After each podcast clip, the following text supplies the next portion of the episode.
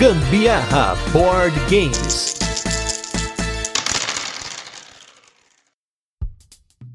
Fala galera, beleza? Aqui é Gustavo Lopes, Gambiarra Board Games, no sétimo dia de PEDA, podcast Everyday August, podcast do dia nesse mês de agosto, aniversário do Gambiarra Board Games, e no nosso especial Mecânica do Dia, eu e Anderson Butileiro estamos aqui para falar de mecânicas, todo dia, conhecimento para vocês, e hoje vamos falar de jogos de truque, é truque, é vaza, é climbing. Aqui nós entramos mais uma vez num gênero de jogos, num tipo de carteado, mas que ele tem a mecânica que é o truque, né? Que geralmente você vai ver nos jogos de vaza. E o que, que é o jogo de vaza? A gente tem que definir primeiro o jogo de vaza para falar de truque. Porque nos jogos de vaza, os jogadores eles jogam cartas da sua mão para mesa em uma série de rodadas ou em truques que são avaliados separadamente para determinar um vencedor e aplicar outros efeitos em potencial. A maneira mais comum de se ganhar uma vaza, né, de ganhar um truque, é você ter uma carta com o maior valor do naipe que foi lançado. Mas muitos jogos de cartas clássicos e até mesmo modernos usam o sistema de trunfo, onde certas cartas, geralmente as de um naipe designado, ganharão o truque se forem jogados. Ocasionalmente também há uma rodada de lances para determinar esse naipe de trunfo, pode ser de uma forma diferente, de abrir a primeira carta do baralho, enfim, tem várias formas que é implementada nesses jogos. Em muitos jogos de truque, embora não todos,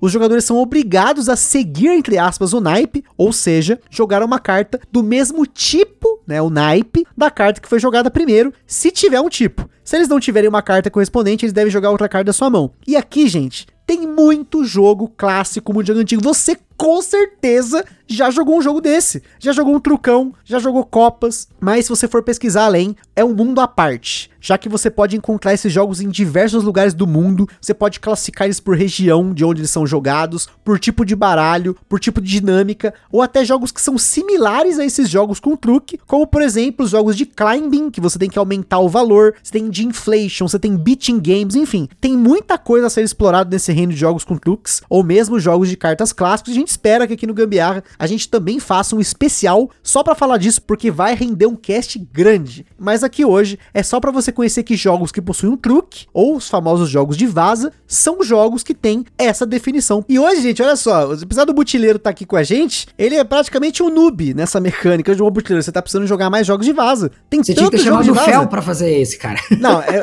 eu, vou chamar, vou chamar o Felzão pra fazer um episódio só disso. Mas olha só, Butileiro, pra você que gosta de jogo do moderno, tem, olha quanto jogo a gente tem o Clan, que é um jogo exclusivo para dois jogadores, que ele tem esse esquema de vaza. Você tem o Homem Batata, que vai de 2 a 5, é um jogo excelente, apesar dele jogar diferente em determinadas quantidades de jogadores. Esses dois têm cash aqui no Gambiarra. Você tem a tripulação, né, o The Crew, premiado. Kenner Spiel des Jahres, olha só, um jogo de vaza premiado, uma vaza cooperativa, um jogo para mim sensacional, explodiu minha cabeça, mas algumas pessoas aqui da família não se adaptaram, né, a esse tipo de jogo, porque tá acostumado a jogar vaza para ganhar e não para cooperar. Você tem jogos como Pilares da Terra Card Game, que também é uma vaza genial, em que você tem sua cor durante a rodada, para você no final da rodada poder usar esses resultados como recurso. Você tem pedra, você tem tijolo, madeira, e você vai usar isso para comprar os seus pontos na rodada. Ou jogos geni... Gente, isso aqui é genial. O jogo que tá vindo pela Paper Games, tá voltando pro Brasil, que é o Wizard, que é um jogo de vaza que você tem que tentar prever quantas vazas você vai ganhar naquela rodada. É muito maluco. Os jogos de vaza é um nicho de jogo que eu gosto muito.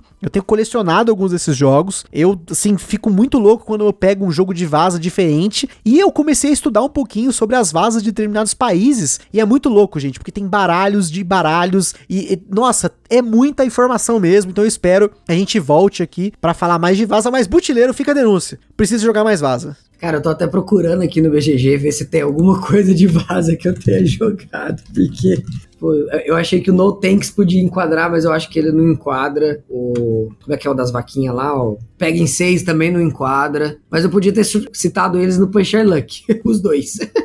mas no, não tem vaza neles, cara. Eu realmente não conheço nada com vaza, mano.